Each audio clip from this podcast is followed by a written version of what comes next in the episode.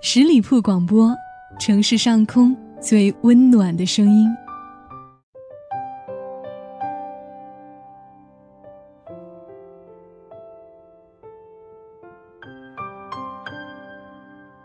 夜夜相伴，温暖如初。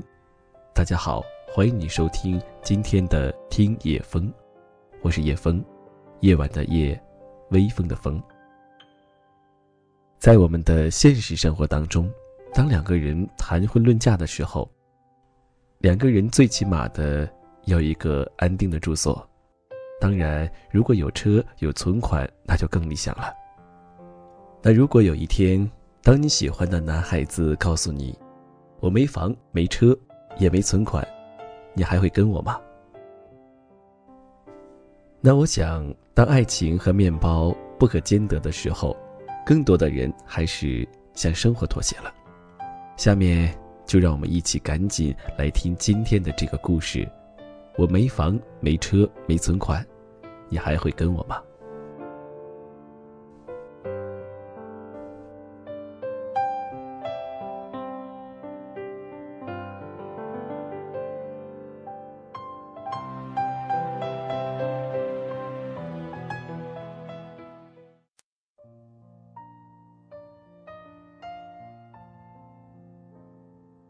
分钟之前，六月拿着一个小盆栽，屁颠屁颠的跑来跟我打赌，信誓旦旦的说他肯定能养活他。我们约定十五天之后，如果这盆盆栽还活着，我就输给他一百块钱。这个赌真是无聊透了，但他还是兴高采烈的把盆栽放在了阳光满满的阳台上，然后屁颠屁颠的逛超市去了。那一年，我俩一起逛宜家，他看见柜台上翩翩起舞的发财树，兴致勃勃地买下来。微博直播成长过程。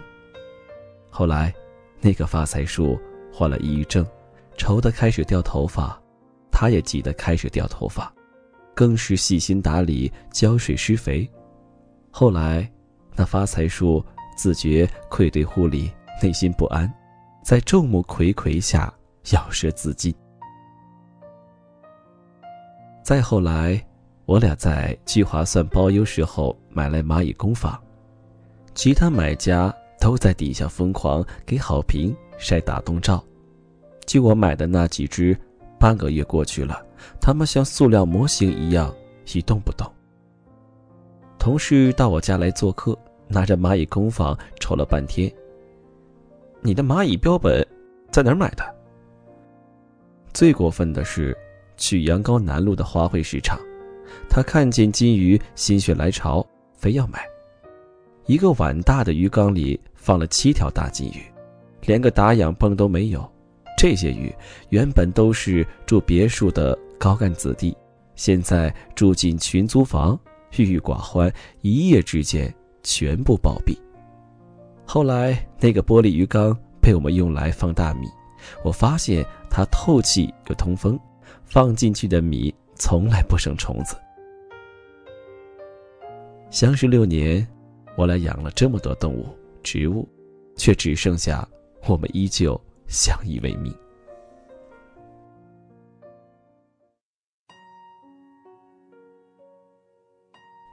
我和六月认识。在我大学制作的 BBS 里，我是个无聊的人，大学的大部分闲暇时光都用来泡灌水。那论坛越做越大，于是我就开始找人做网络电台，想找主持人。他在群里羞羞答答地说：“ 我来吧。”他带来三个主持，都是当时家乡广播电台的名嘴。我才知道。当时的他不仅是大学广播台台长，更是在市里的广播电台做主持人。他开始帮我在 BBS 上做节目，而且还带来了他的团队。那时候小众的文学论坛不少，但节目能做到专业水准的不多。六月的出现，彻底将论坛提高了一个档次，论坛越发火热。注册的人也越来越多。再后来赶上互联网整顿个人站长，论坛关闭了，六月成了我的女朋友。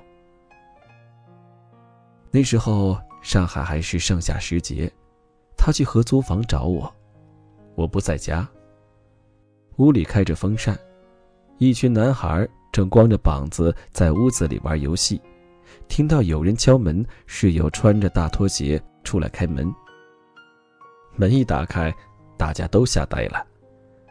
一群男孩子的合租房从来没有来过女客人，都穿着短裤在屋里吹电风扇。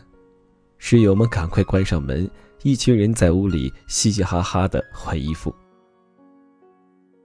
六月睁着两只水灵灵的大眼睛，站在门口张望，屋里烟雾缭绕。臭气熏天，一片狼藉。他在我们的合租屋里坐了一会儿，便离开了。在地铁上的时候，他发短信给我：“你要不要搬出来，咱俩一起住？你吃的 也能好点我终于从脏乱差的屋子里搬到了新家，正式结束了自己单身生活。这屋子里有了新的衣柜，白色的窗帘。代替了我之前遮光的破布。房子虽然不大，但有一个宽敞的大床，我不用再睡在沙发床上了。从那一天开始，到上海的我，终于有了家的感觉。每天清晨，他都会比我早起五分钟，把我要更换的衣服叠好放在床边，在牙刷上挤好牙膏，然后叫我起床。这样我可以多睡一会儿。他知道我遇见好吃的就奢侈无度，提醒我少吃辣、多喝水，碳酸饮料对身体不好，鲜榨果汁好过奶精勾兑的奶茶。他能因为我站起身就知道我在找袜子、找纸巾，我们之间变得一天比一天默契。她是一个出生在南方的小萝莉，娇小玲珑。我是个做事大大咧咧的北方男人。遇见她之后，生活习惯改变了许多，比如每天洗澡。那一年的圣诞节，两个人一起在八十五度吃蛋糕，坐在在最里面的角落里，用手机拍玻璃里虚幻的自己，把樱桃果酱涂得满嘴都是，觉得生活。就该这么美好。一起逛世纪公园，租一辆自行车，驮着它，去所有想去的地方，一逛一个下午，烦恼全无。从小到大独生子的我，终于懂得了遇见好吃的学会先分享，工作的时候遇见化妆品打折，也会进去扫一眼，然后丢个链接给他。晚饭后，偶尔要加班，抱着电脑拼命的码字。他坐在我旁边，安静的看娱乐节目，有时候是《非诚勿扰》，有时候是《快乐大本营》《非你莫属》《顶级厨师》。他是一个爱八卦的双子座，对明星如数家珍，而我对这些根本就是个白痴。但是他自言自语，也不觉得无聊。到后来。越来越忙，晚上回家很晚，他便一个人睡。我拼命工作的背后有一个贤惠的小姑娘，每天都把家里照顾得井井有条。我们就这样形影不离的互相陪伴了六年。坦白说，没有她的付出，我也不会有那时候在工作中做出成绩的我。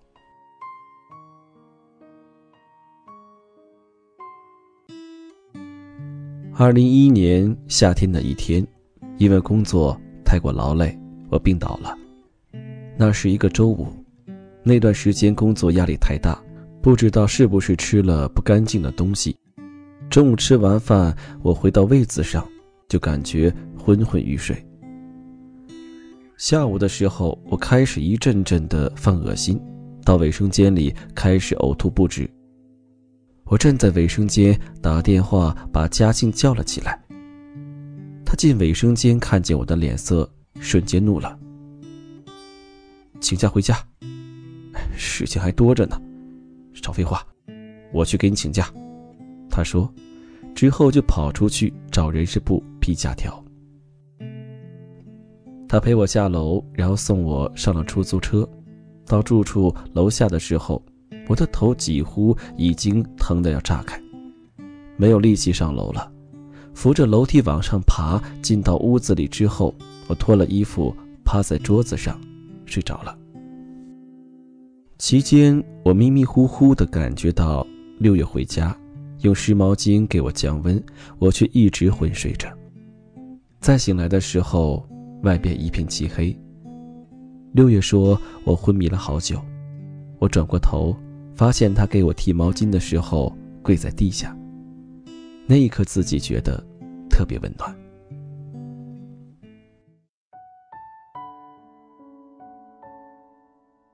有个菜谱网站的宣传语叫“没有美食与爱不可辜负”。我是个吃货，但仅限吃，缺食客做饭忙。我老爸最厉害的地方就是大部分菜吃一口就能复制出来一个九分像。自从到了上海，发现饭难吃的要死，于是决定自己动手丰衣足食。六月开始下厨房，但也是除了满腔热情，一无所知。两个近乎生活白痴的人生活在一起是件有意思的事情，因为南北方饮食差异的问题。我们常常争论不休。番茄炒蛋放糖还是放盐？我只吃红枣粽，他对肉粽情有独钟。豆腐脑到底是咸的好喝还是甜的好喝？说来可笑，引发争执的问题大多在口味上。等回过头来想一想，才明白这些根本不是问题。首先，问题就是填饱肚子。去超市买一大堆东西回来，犯了难。不会煮，再好的食材买回来也是白搭。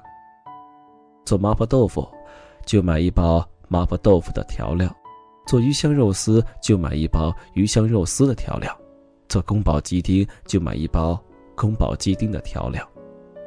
结果发现，做出来的菜都是一个味儿。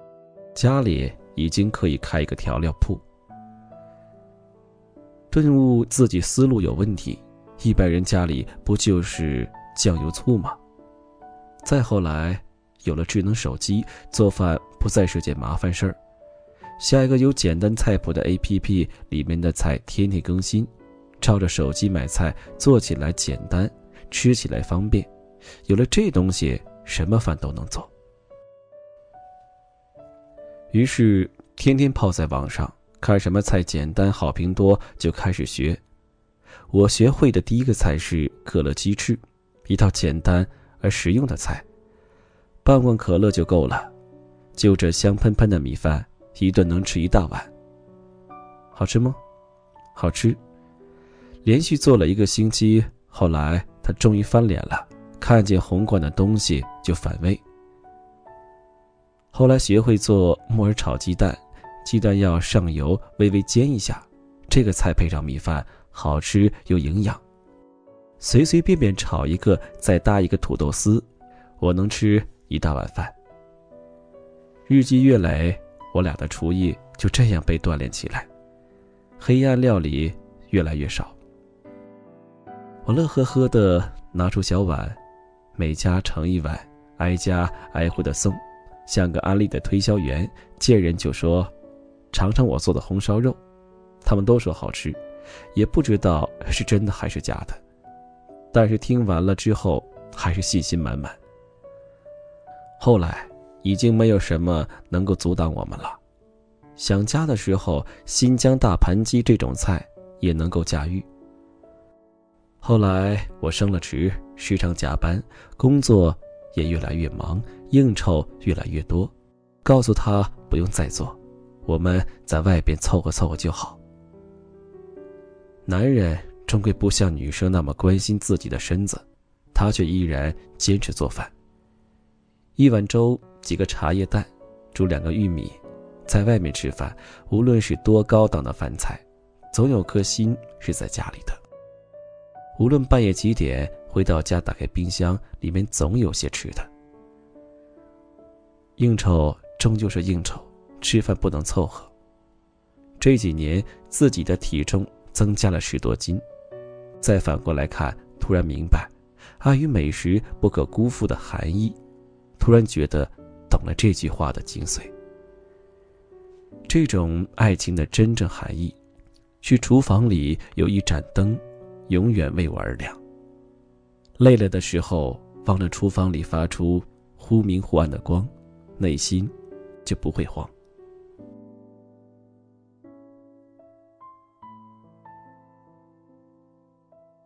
那一年的夏天，他的生日，我送了九十九朵玫瑰花给他，花是去他公司的花店里订的。九十九朵火红的玫瑰，用一个厚厚的底座包着。女店主是个颇有文艺气质的女孩，问我：“你不打算写点什么？”我拿起笔写了半天，然后又放下。我说：“我的字实在太难看了，还是你来吧。”花店的姑娘很热心，把花送到他在延安西路的写字楼。前台的姑娘傻了。跑进楼里叫他。六月啊，有人给你送了好多花呀，是不是要跟你求婚了？部门总监很淡定，谁这么大手笔啊？八卦的同事女同事说：“ 真是九十九朵呀，我来数数看，别被卖花的骗了。我来数数看，二四六八。”他发短信给我说：“花收到了，谢谢。”傍晚。他打电话给我，叫我去龙阳路接他。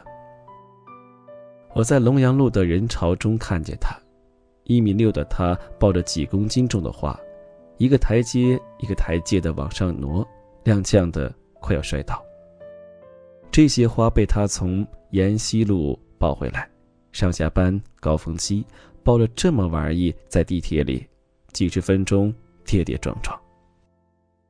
我冲过去接过花。他手掌通红，头上是细细的汗珠，顿时有些心疼。你干嘛把这玩意拿回家，放在公司里养不是很好吗？我很难说明那时候的状态，那花我都觉得重，但那天的他娇羞而激动的神情，颇为难忘。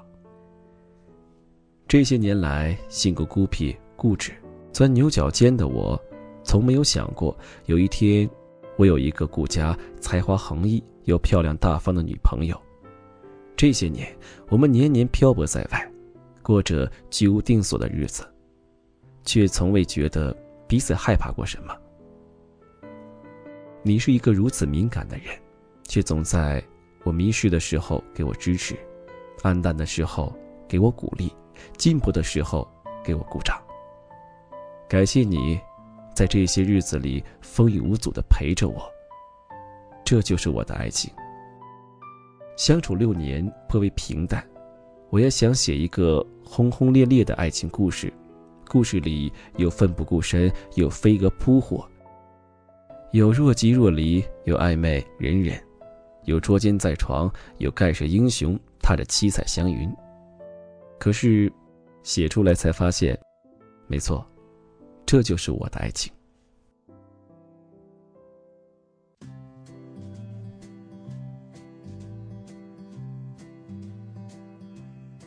好了，听完这个故事之后，你有什么样的想法呢？都可以在第一时间给我留言。我也想听听你和他的爱情故事。在节目之后，你可以在微信公众号里面搜索“十里铺广播”。来关注我们十里铺的微信，每天都会有精彩的内容送给大家。同时，你也可以加入我们的听众 QQ 群：幺六零零五零三二三幺六零零五零三二三。我是叶枫，在北国最冷最美的地方向你问候。让我们下期节目再见。